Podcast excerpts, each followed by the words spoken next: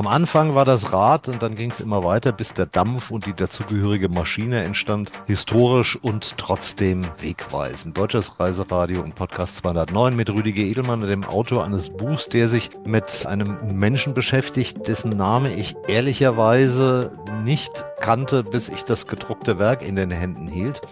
Hallo Gerhard Rekel, Autor des Buchs Monsieur Orient Express. Guten Tag. Wie kommt man, lieber Rekel, auf die Idee, sich mit Georges Nagelmackers auseinanderzusetzen? Sind Sie ein alter Bahnfreak oder war es höchste Zeit, einen Menschen und seine Leistung wieder in den Blickpunkt zu rücken? Beides. Also ich bin der Enkel zweier Eisenbahner, habe das also möglicherweise das Ferrophile im Blut, habe mich aber ja trotzdem für einen anderen Beruf entschieden, also bin nicht Lokführer geworden, obwohl das immer natürlich ein Kindheitstraum war. Aber das äh, Entscheidende ist, dass ich einen Film für ZDF und ORF über den Orient Express machen durfte. Der ist äh, vor zwei Jahren gelaufen, ist auch noch in der Mediathek. Und äh, als ich diesen Film machte, habe ich mich so ein bisschen in diesen Menschen verliebt, weil ich mich immer gefragt habe, wie hat der das geschafft? Also der hat um 1870, wo es den deutsch-französischen Krieg gab, hat er versucht, eine Verbindung zwischen Wien und München und später Paris herzustellen. Und alle Menschen haben gesagt, also die Bankiers, die Politiker, die Bahnbeamten, ja sogar seine eigenen Eltern haben gesagt, äh, möglicherweise gute Idee, aber falsche Idee zur falschen Zeit. Und er hat es trotzdem gemacht. Und ich habe mich dann gefragt, wie hat er das geschafft? Klingt erstmal banal für alle, die jetzt die Stirn runzeln. Wer war Georges Nagelmackers eigentlich? Ein Belgier, das habe ich zumindest überall herauslesen können, selbst wenn man also eine Google-Recherche startet. Ja, Georges Nagelmackers ähm, hat 180 Nachtzugverbindungen in die Welt gebracht. Also er hat alle europäischen Metropolen verbunden. Er hat die Kompanie International Wagon Lee gegründet, die man heute kennt, mehr natürlich als den Namen Nagelmackers. Pullman-Waggons kennt man auch. Auch diese Firma hat, äh, hat dann später die Kompanie International Wagon Lee übernommen. Er hat eines der größten Reisebüros damals geschaffen und sogar den Herrn Cook aufgekauft. Am Ende seines Lebens mit 60 hatte er, man könnte sagen, ein Imperium von 6250 Mitarbeitern, 900 Waggons und eben diese 180 Verbindungen von Lissabon bis Peking. Also das war ein Firmenkonglomerat und Interessant ist halt, wie hat er das geschafft? Wie hat er das, hat er das geschafft in einer Zeit ohne E-Mail, ohne Fax, ohne moderne Kommunikationsmittel, äh, mehrsprachig, sehr spröde Bahnverwaltungen überall. Also welches Geheimnis hat dieser Mann gehabt, dass er so ein Netzwerk über Europa gestülpt hat, das Europa tatsächlich miteinander verbunden hat?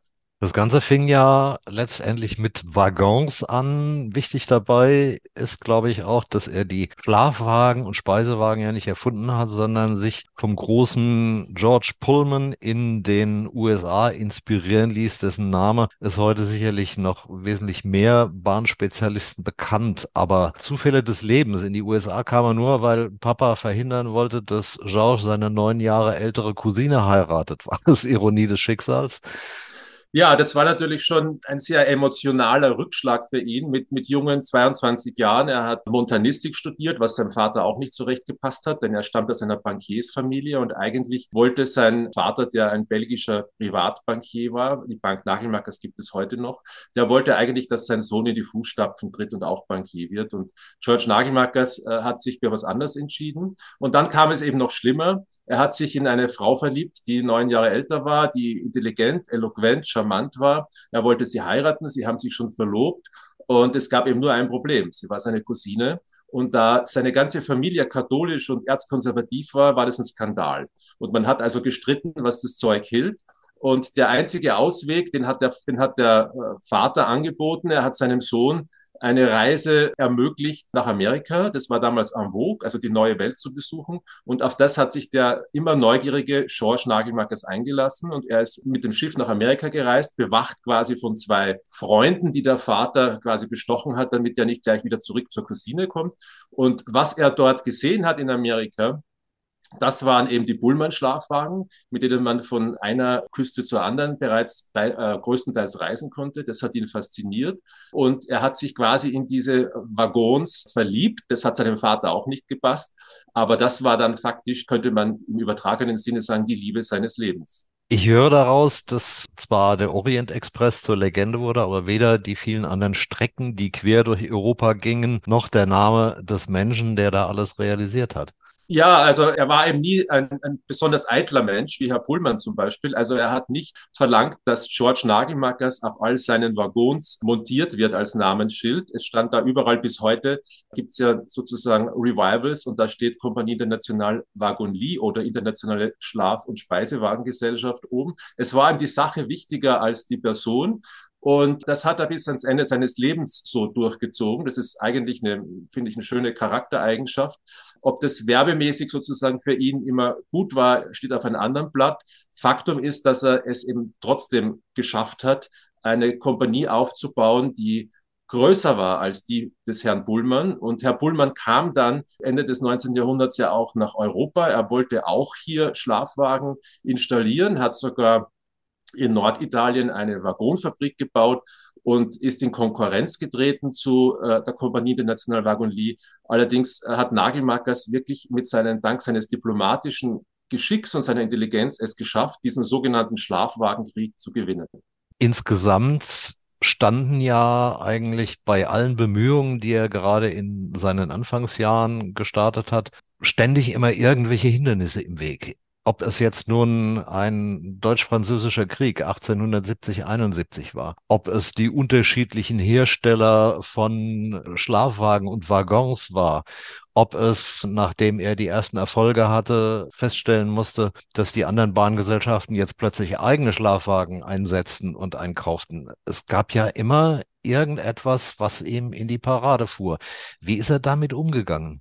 Ja, das ist etwas, was mich sehr fasziniert hat, weil es mich an Start-up-Unternehmer heute erinnert. Und damit meine ich jetzt gar nicht unbedingt Elon Musk, aber auch viele andere, die sozusagen eine Idee haben, die die Mehrheit der Menschheit für verrückt hält und dann trotzdem bereit sind zu kämpfen. Äh, oder wir haben alle einen großen, die meisten von uns haben einen Traum, egal ob das ein Partner, ein Buch, äh, äh, irgendwas anderes ist, ein Firmenprojekt und haben Widerstände, um dieses Projekt in die Realität umzusetzen. Und ein bisschen sowas hat man, also nicht nur ein bisschen, man hat radikal viel bei George Nagelmackers von diesen Aufgabenstellungen, nur dass es für ihn viel, viel schwieriger war und trotzdem real. Also die ganzen Bahngesellschaften haben ihm wirklich Prügel vor die Füße geworfen. Zum Beispiel als er den Orient Express auf die Schienen gestellt hat, haben die verlangt, dass er in jedem Land oder in, bei jeder Bahnorganisation, durch, durch dessen Land er fährt, die Uniform der jeweiligen Bahnorganisation seinen Schaffnern zu besorgen hatte. Also die mussten sich immer umziehen. Oder sie haben verlangt, dass er jeweils äh, das Bremssystem der Bahngesellschaft akzeptiert. Das hat dazu geführt, dass seine Waggons oder er hat es so gelöst, dass seine Waggons drei verschiedene Bremssysteme eingebaut hatten, nur damit er auf allen Schienen rollen konnte. Also Nagelmackers hat ja nie Schienen gebaut, er hat immer nur Waggons gekauft und konstruiert und musste sozusagen immer Verträge mit den einzelnen Gesellschaften abschließen. Und das waren zum Beispiel für die Orient Express äh, allein acht verschiedene Bahnorganisationen, mit denen er Verträge abschließen müsste. Ich habe diese Verträge gesehen. Im österreichischen Staatsarchiv habe ich den Originalvertrag vom Orient Express gefunden. Das ist unglaublich, was die alles verlangt haben von diesem äh, armen Mann, bis hin zu Freikarten für die Abteilungsleiter und so weiter.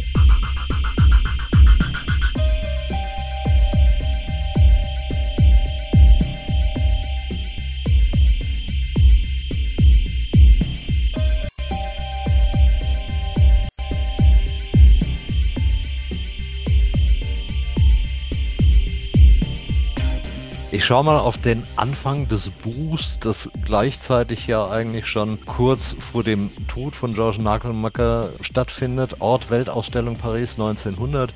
Viele seiner Visionen hatte er ja umgesetzt und trotzdem sah es nicht gut aus. Die Firma war kurz davor, finanziell gegen die Wand zu fahren, insbesondere wenn sogar Banker wie der damals große Salomon Oppenheimer auf die Bremse trat, musste er wohl sehr risikofreudig gewesen sein. Halbwahrheiten in der Bilanz eingeschlossen, aber die Vision hat er nie über Bord geworfen. Ja, das war eben das Interessante an diesem Mann, dass er ein, ein Mann voller Ideen war und der überall Chancen gesehen hat und der sich nicht von ersten Widerständen hat einfach abbringen lassen.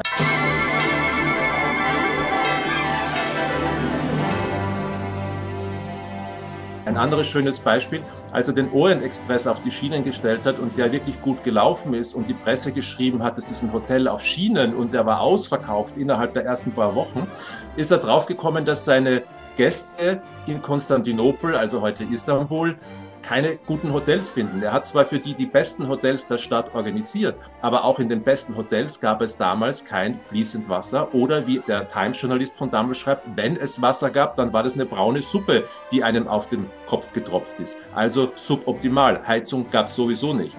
Und äh, Nagelmackers war ein Mann der Tat, also frei nach Erich Kästner hat er sich gedacht, es gibt nichts Gutes, außer man tut es. Also hat er ein Hotel gegründet, und zwar das Para Palace Hotel, das es heute noch gibt in Istanbul, das man heute noch buchen kann, ein wunderschönes Hotel. Und da gab es dann alles. Da gab es Warmwasser, da gab es Heizung, da gab es eine Bibliothek, da gab es sogar eine Telegrafenstation drinnen. Und weil das gut gelaufen ist, hat er daraufhin überall an seinen Endstationen weitere Hotels gegründet. Er hat einfach die Möglichkeiten gesehen, die sich äh, durch seinen Bahnlinien ergeben und hatte am Ende 15 Hotels in ganz Europa, wo man mit relativ hohem Komfort absteigen konnte. Was natürlich dazu geführt hat, dass er sozusagen, sobald er Erfolg gehabt hat, dieses Geld immer wieder investiert hat. Also er war ein wahnsinnig aktiver und agiler Charakter. Hat er manchmal einfach zu viel investiert, denn trotz aller Schwierigkeiten, die zu einem großen Teil nichts mit seiner durchaus risikobehafteten Geschäftsführung zu tun hatten? Ja, das kann man natürlich hinterher sagen. Also wenn man jetzt seine Biografie liest, ich habe ja 600 Belegstellen gefunden. Also er hatte, keine Zeit, er hatte keine Zeit, ein Tagebuch zu führen, aber es gibt Geschäftsberichte, es gibt Korrespondenzen, es gibt unglaublich viele Zeitungsberichte. Und jetzt rückblickend könnte man sagen, er hat natürlich zu äh, riskant agiert. Aber auf der anderen Seite muss man natürlich sagen, hinterher ist man immer schlauer. Vielleicht wären sonst zum Beispiel diese 15 schönen Hotels nicht entstanden und auch die Kompanie nicht entstanden. Und es war ja auch nicht so, dass er am Ende seines Lebens alles verloren hatte. Er hat immer wieder Möglichkeiten gefunden für neue Finanzierungen über Aktien und so weiter. Und man hat ihm die Kontrolle entzogen. Aber auch nach seinem Tod ist das Unternehmen mit neuen Managern und mit seinem Sohn an der Spitze weiterhin noch gewachsen. Also die hatten dann ähm, am Ende um, den, um 1910, 20 fast, fast 2000 Waggons und haben dann eben auch noch Cook aufgekauft, also die Reiseagentur. Mit dem Ersten Weltkrieg kamen dann die großen Probleme, weil natürlich Staaten Durchfahrtsgenehmigungen dann nicht mehr äh, erstellt haben und auch Waggone einfach konfisziert haben. Also die Politik war dann für diese riesige Organisation eine Katastrophe. Was war er denn eigentlich für ein Mensch, der sich so kompromisslos in seine Projekte stürzte, wie Sie das beschrieben haben, und den Außenstehenden sicher für einen kompletten Spinner gehalten haben? Braucht es Spinner, damit sich das Rad und auch die Welt weiterdreht? Also da würde ich widersprechen. Ich glaube nicht, dass er kompromisslos war. Es war subtiler. Er war in seinem Ziel war er kompromisslos. Also er hat nie das Ziel aus dem Auge verloren. Aber wie er das verwirklicht hat, das war nicht kompromisslos. Das war eigentlich auch sozusagen für mich das Spannende. Was war die Formel von George Nagelmackers? Wie hat er es geschafft, diese Bahnorganisationen, diese Politiker, diese äh, ganzen Finanziers und Bankiers zu überzeugen? Und ein Teil dieser Formel, also das sind mehrere Teile, äh, wie er das gemacht hat, übrigens ein Problem, das heute jeder Unternehmer wahrscheinlich hat. Äh, ein, ein Teil dieser Formel ist zusammengefasst der Umweg. Er hat sehr viele Umwege durch Fantasie erfunden, also geografische. Wenn er nicht zwischen A und B reisen konnte, weil er keine Genehmigung hat, dann ist er eben über C, also über die Schweiz gefahren zum Beispiel. Oder eben auch emotionale. Wenn er nicht den einen überzeugen konnte, dann hat er versucht, auf anderen Wegen ihm eine Brücke zu legen, damit er einen Schritt näher kommen kann. Und natürlich auch viele menschliche Umwege und auch äh, geschäftliche Umwege. Einmal, als er kurz vor der Insolvenz stand, hat er sogar einen amerikanischen Betrüger mit in das Geschäft genommen. Das ist ihm allerdings erst klar geworden, als wir schon die Verträge unterzeichnet hatten und hat den danach wieder rausgekauft. Also das war ein ganz großer, auch geschäftlicher, riskanter Schritt. Aber durch Fantasie und durch diese Umwege hat er es immer wieder geschafft, zu seinem ursprünglichen Ziel zurückzukommen. Und ich finde, das war die interessante äh, Methode auf vielen Wegen. Auch bei der Werbung und so weiter hat er Methoden entwickelt, die für damals neu sind, die vielleicht sogar heute auch noch neu sind und die aber viel mit, mit Fantasie zu tun haben.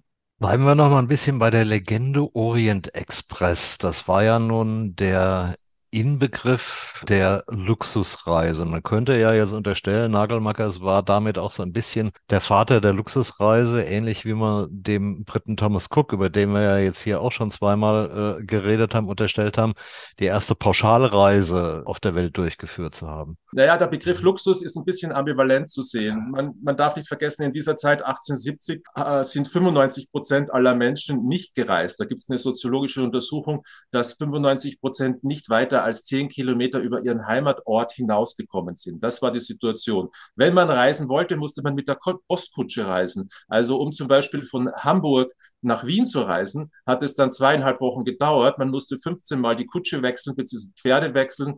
Man musste übernachten. Es war eng. Es war ungeheizt natürlich in den Kutschen. Es war eine Tortur. Reisen war wirklich anstrengend und äh, mühsam. Und die Bahngesellschaften, die dann langsam kamen, hatten ähm, sozusagen gefremdelt, die hatten auch große Vorbehalte mit den Nachbarbahngesellschaften, Verträge abzuschließen. Und es war eigentlich seine einzige Chance, Leute als Geschäftsmann zu überleben, als Geschäft zu überleben, wenn er etwas in die Welt setzt, was es noch nicht gibt. Ja? Und natürlich einen Kundenkreis findet, der sich das leisten kann. Und das waren die Geschäftsleute, die, die Diplomaten und so weiter. Damals gab es ja auch keine äh, elektronischen Möglichkeiten zur, zur Kommunikation. Man, also es gab ja nur die Briefe und auch die haben ewig gedauert. Die wurden ja mit der Postkutsche transportiert. Das heißt, es gab einen richtigen, einen richtigen Bedarf für große Reisen und den hat er erkannt dass eben äh, die vielen Bedingungen, die die ganzen Bahngesellschaften und Politiker ihm auferlegt haben, Geld gekostet haben, ist ihm relativ schnell klar geworden. Das heißt, er hatte überhaupt nur eine Chance, wenn er eben auch ein Reisen ermöglichte, wo die Leute bereit waren, dafür zu bezahlen. Und ein Grund dafür, das hat er dann erkannt, äh, er hat dann eben auch den Speisewagen erfunden. Und damit war er der Erste, überhaupt weltweit, weil ihm klar geworden ist, also Schlafen ist ganz schön, aber Speisen ist vielleicht auch nicht schlecht. Und wenn es richtig gut ist, frisch gekocht mit den besten Köchen, die er auftreiben konnte, noch besser.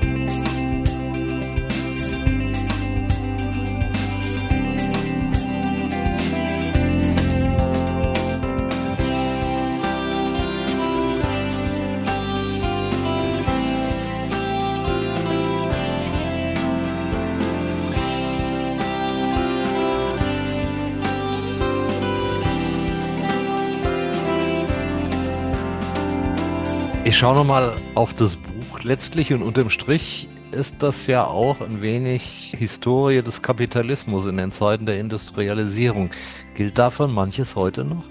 Ja, natürlich äh, spiegeln sich bestimmte Dinge. Also ich, ich glaube ja nicht, dass sich Geschichte eins zu eins wiederholt, eher in einer parabelhaften Ort oder in einer Ellipse. Bestimmte Dinge kommen wieder und das sieht man auch eben bei Nagelmackers. Er hat ja begonnen in einer Zeit äh, der 1870, wie Sie schon gesagt haben, äh, Deutsch-Französischer Krieg und der gegenseitigen Abgrenzung und hat dann eben eine Gegenvision äh, entwickelt. Ja. Einer seiner Nachfahren, den ich interviewen dürfte, der Baudouin Nagelmakers, finde ich, hat es sehr gut auf den Punkt gebracht. Er hat gesagt, George Nagelmakers ist es erstmals gelungen, in Europa Brücken zu bauen, ohne Krieg zu führen. Und äh, das ist natürlich ein Satz, der heute aktueller ist denn je.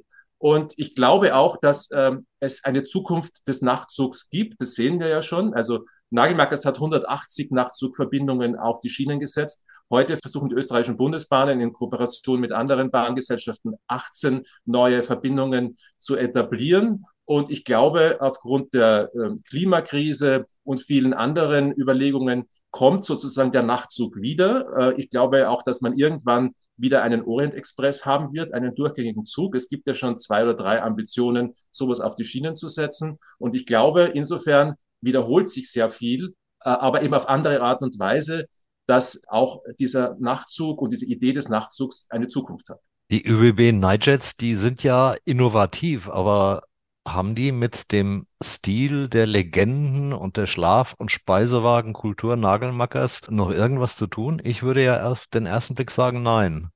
Ja, das ist ambivalent. Natürlich, ich glaube, der Begriff Luxus hat sich ja entwickelt. Also was damals als Luxus empfunden worden ist, nämlich, dass man einen Schlafwagen hat äh, mit einigermaßen hygienischen Bedingungen, also mit fließend äh, kaltem und warmem Wasser und einem Abteil, das ist heute ja selbstverständlich. Damals war das Luxus, weil äh, zum Beispiel auch bei der ersten Orient-Express-Fahrt mussten die den letzten Teil in einem Regionalzug verbringen. Da gab es nur Holzbänke und Toiletten, wo man im Stehen seine Notdurft verrichten durfte. Das war der Status quo. Also was damals als Luxus empfunden worden ist, würde man heute sagen, das ist ganz normal.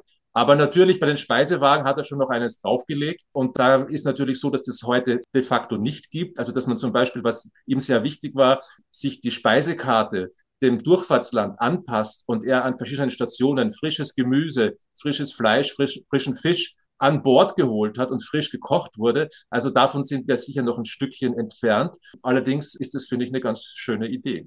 Ja, und vor allen Dingen regional und nachhaltig, um mal so die Schlagzeilen der aktuellen Diskussion wiederzugeben.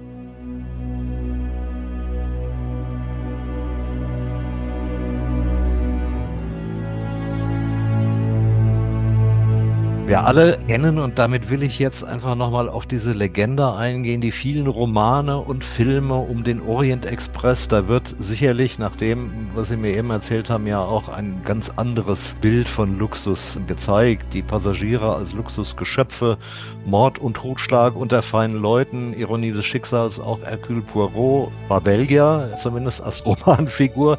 Sagen wir, wie es ist, eine gewisse ja, ich versteige mich dazu, Dekadenz, die da dargestellt wurde. Das alles sorgte für Verklärung und hat vermutlich fast nichts mit dem Leben und Schicksal des Georges Nagelmackers zu tun, oder doch? Es ist natürlich so, dass Agatha Christie der Zug offensichtlich sehr inspiriert hat und Frau Christie hatte auch eine überbordende Fantasie. Darf ich mich zu Ihnen setzen? Sie sind der weltberühmte Detektiv Hercule Poirot. Rächer der Unschuldigen. Nennt man sie nicht so in der Presse? Und Sie sind ein Unschuldiger? Oh. Witzbold.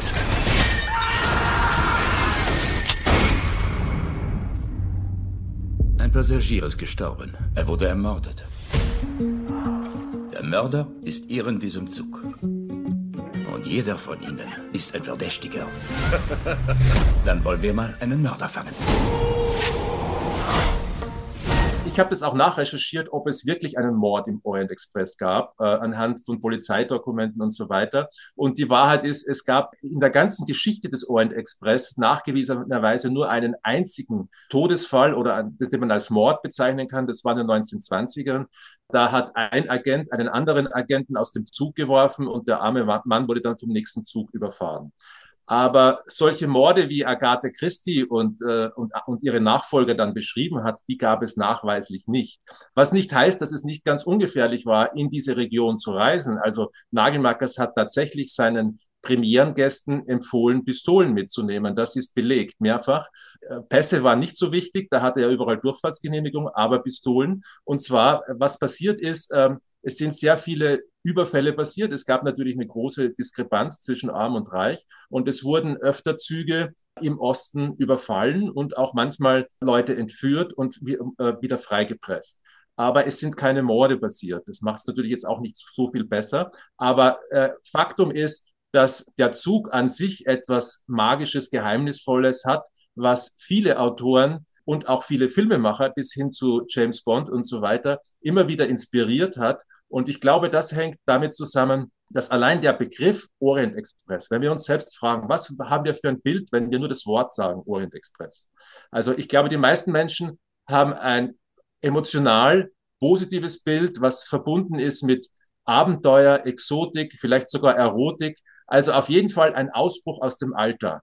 Und ich glaube, dieses Bild, dieses Wortbild, ja, das hat viele inspiriert und das ist ein Bild, das uns vielleicht auch heute immer noch inspiriert. Sie sagen das so richtig. Es gibt überall äh, auf der Welt inzwischen Züge, die ein Pendant zu diesem Orient Express sein könnten. Touristische Züge, wieder für Luxusreisende, denn die sind ganz schön teuer. Bleibt die Sehnsucht der Menschen nach dem Duft der Eisenbahn? Also ich weiß gar nicht unbedingt, ob es nur der Duft der Eisenbahn ist. Ich finde ja persönlich, ich habe da auch ein Kindheitserlebnis. Ich komme aus Graz, es ist eine mittelgroße Stadt in Österreich und äh, bin schon als Jugendlicher gerne zum Bahnhof gelaufen und habe dann so heimlich meine Füße auf die Gleise gestellt und mir vorgestellt, dass ich mit allen großen Metropolen Europas verbunden bin. Und dieses Gefühl hat mich dann so ein bisschen durch den Tag getragen. Also ich glaube, es gibt bei uns oder bei den meisten Menschen eine Sehnsucht nach Ferne, eine Sehnsucht, neue Dinge zu entdecken, eine Sehnsucht, aus dem Alltag auszubrechen. Und da ist, glaube ich, der Orient Express und natürlich die Nachtzüge ein, ein Transportmittel, das uns äh, das mehr Kontemplation, mehr Reiselust, finde ich, verspricht als das Flugzeug, weil wir ja auch mitbekommen während des Zugreisens, wie sich etwas verändert, wenn wir aus dem Fenster sehen. Es verändern sich die Menschen, die Landschaft, die Tiere, die Vegetation. Man nimmt bewusst das Überwinden von Entfernung wahr. Das ist ganz ein anderes Reiseerlebnis als mit dem Flugzeug. Haben Sie je einen solchen touristischen Zug besucht, gebucht und sind damit gefahren? Also ich bin nicht so der Fan von diesen äh, äh sozusagen ähm, Renaissance-Tourismuszügen. Also ich bin mit der Transsibirischen Eisenbahn gefahren. Also das ist schon länger her natürlich. Jetzt geht es zurzeit gerade nicht. Aber das hat mich schon sehr beeindruckt. Und ich versuche immer wieder neue Nachtzüge zu entdecken. Jetzt zum Beispiel vor drei Wochen bin ich gefahren mit einem Zug von Prag nach Rijeka. Das ist ein, von, äh, von, eine tschechische Bahnorganisation, eine private, die das macht. Und das ist einfach ein schönes Gefühl, am Morgen an der Küste oder an den Bergen von Rijeka anzukommen, ja, zu frühstücken und auf die Adria zu sehen. Das ist, äh, finde ich, allein das Erlebnis zahlt sich schon völlig aus. Was halten Sie aber insgesamt von solchen touristischen Unternehmungen, also wie beispielsweise jetzt ein französischer Hotelkonzern sich gerade anschickt, äh, einen touristischen Orient Express durch Italien fahren zu lassen, was ja nun, ich glaube, in zwei Jahren starten soll? Es ist natürlich ein bisschen ambivalent, aber ich denke, prinzipiell ist alles gut, was man vom Flugzeug weg auf die Schiene bringt. Das hat natürlich in Wahrheit nichts mehr mit dem Orient Express zu tun, sondern da hat sich äh, oder da verwirklicht sich ein Architekt selbst und nutzt diesen Namen Orient Express äh, für ähm, wirklich gut betuchte Touristen. Ich glaube aber trotzdem, dass es vielleicht der Beginn einer Welle ist. Das heißt, wenn es jetzt äh, solche Luxuszüge gibt, werden andere auch folgen. Und es gibt jetzt zum Beispiel auch schon Ambitionen, dass man wieder von Paris bis Istanbul durchfahren kann. Im Moment ist es ja so, dass man in Budapest und Sofia umsteigen muss, jeweils in einen anderen Nachtzug. Und wenn das zum Beispiel kommt, dann wäre das allein schon großartig. Oder wenn man auch wieder nach Athen mit dem Nachtzug fahren äh, könnte, was ich in meiner Jugend konnte. Ja, ich bin von München bis Athen mit dem, äh, mit dem Zug gefahren. Also ich glaube, da sind noch wirklich viele Chancen und der eine oder andere muss halt den ersten Schritt machen und ich bin sicher, die anderen werden folgen. Und die allerersten Schritte, die haben wir Georges Nagelmackers zu verdanken.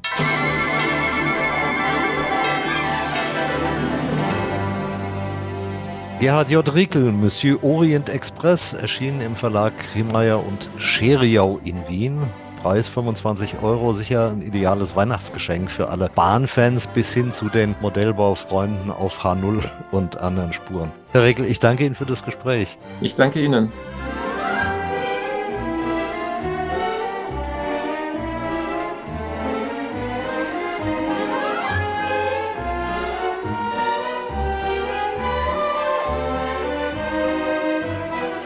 Vertrauen Sie niemandem, niemandem.